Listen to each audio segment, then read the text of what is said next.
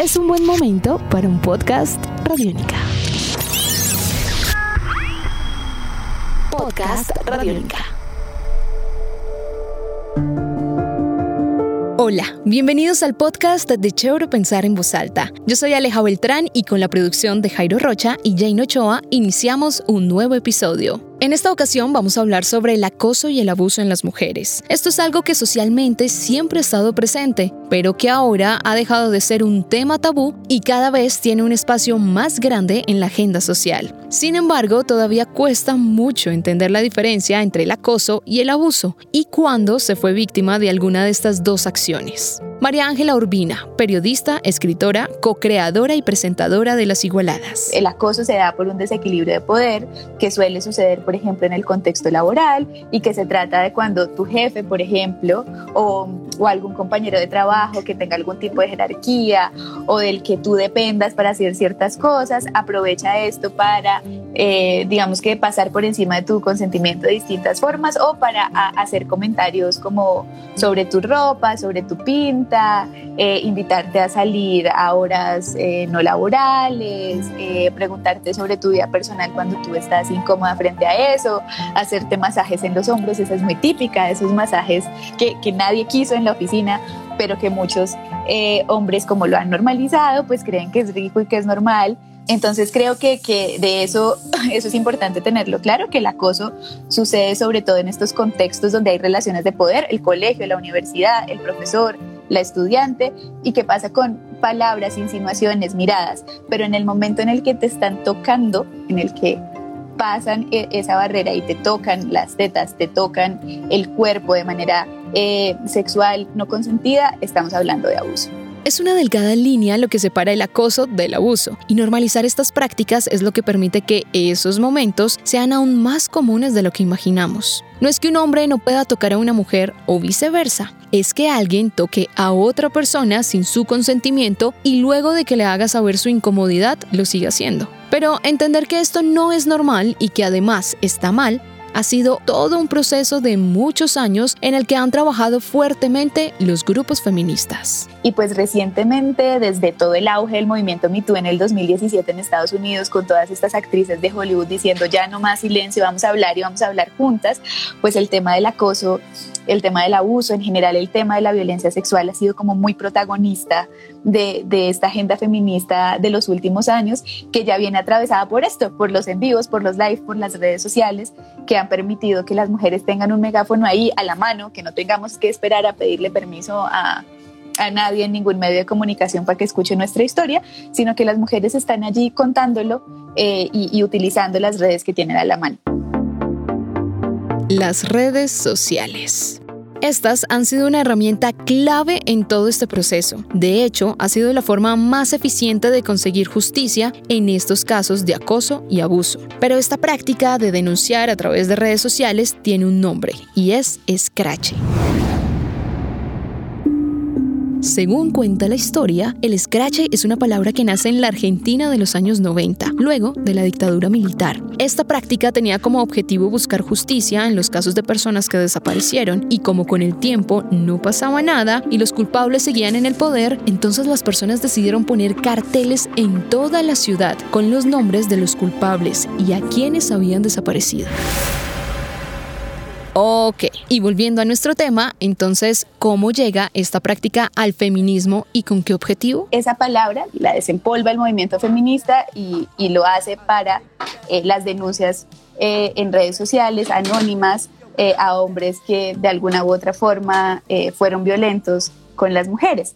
Es importante reconocer que es un movimiento social de base, que es un movimiento de la gente eh, de base de, la sociedad, de las personas cansadas de la injusticia de los poderosos. Lo que, digamos que nosotras hemos encontrado en nuestro ejercicio periodístico es que las mujeres quieren obtener algún tipo de justicia y para muchas es una forma de reparación que se sepa lo que pasó, dejar de guardar silencio y que de pronto a través de ese scratch la persona que las abusó o que las acosó o que fue violenta con ellas reconozca lo que pasó y que esto motive una conversación en la que también otros hombres, otras personas, todos cambiemos y empecemos a reconocer la violencia. Pero el escrache, adoptado por el feminismo, evidentemente no podría existir si no tuviéramos las redes sociales. Y aunque muchas veces las criticamos, en esta ocasión ha sido la forma que muchas mujeres han encontrado para poder hablar sus casos. Pues yo creo que es muy importante y que ha sido como fundamental en todo el movimiento mito en Estados Unidos y en este movimiento propio nuestro colombiano latinoamericano que se ha venido gestando, ¿no? La posibilidad de decir, voy a hablar y no tengo que buscar a nadie para hacerlo, tengo la herramienta allí, las redes sociales están ahí y lo puedo contar y, soy mi propio medio de comunicación eh, y, ahí está. Digamos que en el caso de las igualadas, nosotras eh, pues aparecemos allí para hacer un ejercicio periodístico y, de opinión. Em, y, las mujeres eh, se acercan a nosotras en algunos casos porque lo consideran necesario, porque eh, prefieren también que su identidad en algunos casos sea resguardada, pero lo cierto es que las redes están ahí para todas y que eso es muy poderoso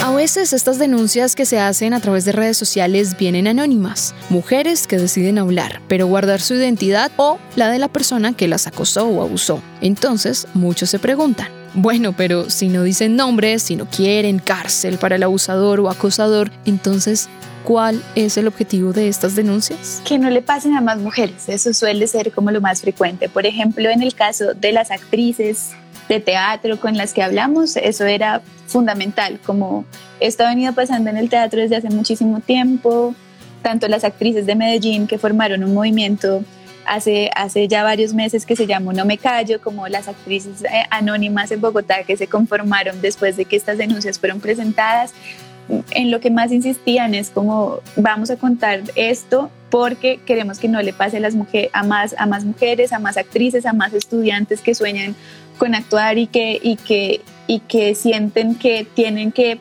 tragarse la violencia y que la violencia es normal si quieren seguir cumpliendo su sueño. Entonces esa empatía por las demás creo que es lo que más vemos. Uno de los motivos del escrache es la falta de justicia. Sin duda, denunciar un abuso o un acoso no es nada fácil. No siempre se obtiene la respuesta esperada y quienes tienen que convertirse en un aliado de la víctima, o sea, la justicia, a veces terminan siendo sus peores enemigos. Yo creo que es muy importante ir, ir a la justicia, a pesar de todo lo que acaba de decir y de las cifras de impunidad y de todo. Yo creo que si no insistimos no va a cambiar nunca. Entonces hay que insistir y muchas veces la gente, digamos, socialmente el, poder simbólico que tienen las transformaciones judiciales es muy grande. Entonces eh, es muy importante dar ese mensaje también que la justicia está cambiando y para que cambie toca insistir y es duro y me parece casi que un acto heroico eh, ir a la justicia, escuchar que un juez no entiende que es acoso y a que y a que te traten mal también allá y a que no te crean y no te escuchen. Y, es decir, entiendo completamente por qué alguien no lo haría, pero aún así creo que es muy importante hacerlo. Seguramente sea todo un proceso tomar la decisión de denunciar, de hablar, de contar y recordar. De pronto, esto no sea nada fácil. Hay que quitarse de encima las culpas que nunca existieron y pensar en que denunciar es parte del proceso. Esto también te lo respondo desde mi propia experiencia y es, ay, qué alivio cuando una habla. De verdad, vienen muchas cosas después, ¿no? Como pues todo lo, lo que contar lo genera eh, o lo que ir a la justicia genera. Pero, pero es una descarga, es decir, como, bueno, ya no estoy con este peso yo sola. Eh, eh, lo, lo, que más duele usualmente es la culpa. Y cuando una logra desprenderse de esa culpa, creo que también encuentra la valentía para, para ir a hablar. Cuando uno entiende que la culpa no es de uno y que la culpa es un invento para, pues para ejercer violencia y, y, y, es un invento que nos hace mucho daño, eh, pues creo que uno encuentra la valentía para hablar y que, y que hablar es muy liberador a nuestra manera. Digamos, si hay mujeres que pintan aquí, que pinten, si hay mujeres que escriben poemas, que escriban poemas, si quieren hacerlo a través del periodismo, pues el periodismo también ya está cambiando y entendiendo esto como un asunto público. Ahí estamos también las igualadas para eso. Nuestro correo es lasigualadasoficial.com. Eh, si, si quieren hacerlo a través de sus redes sociales porque les gusta el poder de las redes, ahí están las redes y es liberador, digamos, el arte, por ejemplo, también creo que tiene un poder gigante y que puede ser como una gran manera de, empezar a, a contar la violencia. Dejemos de normalizar las prácticas de acoso para que no terminen en abuso y sigamos pensando en voz alta para que más mujeres se animen a hacerlo. Así llegamos al final de este podcast sobre el acoso y el abuso en las mujeres. Si quieren dejarnos sus comentarios sobre este podcast, estaremos pendientes en Twitter. Recuerden poner el arroba radiónica y el numeral chévere pensar en voz alta. También los invitamos a escuchar todas las series de podcast que tiene Radiónica. Las encuentran en nuestra página web www.radionica.rocks. Ahí está una sección que se llama podcast, le dan clic y se encuentran con todo ese increíble universo lleno de contenido y listo para ser descubierto por ustedes. También nos encuentran en RTVC Play o, si les queda más fácil, pueden buscar nuestro perfil en Spotify, iTunes y Google Podcast. Hasta un próximo episodio. Chao.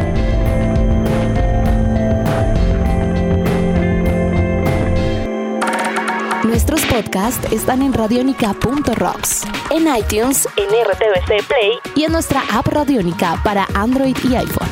Podcast Radionica.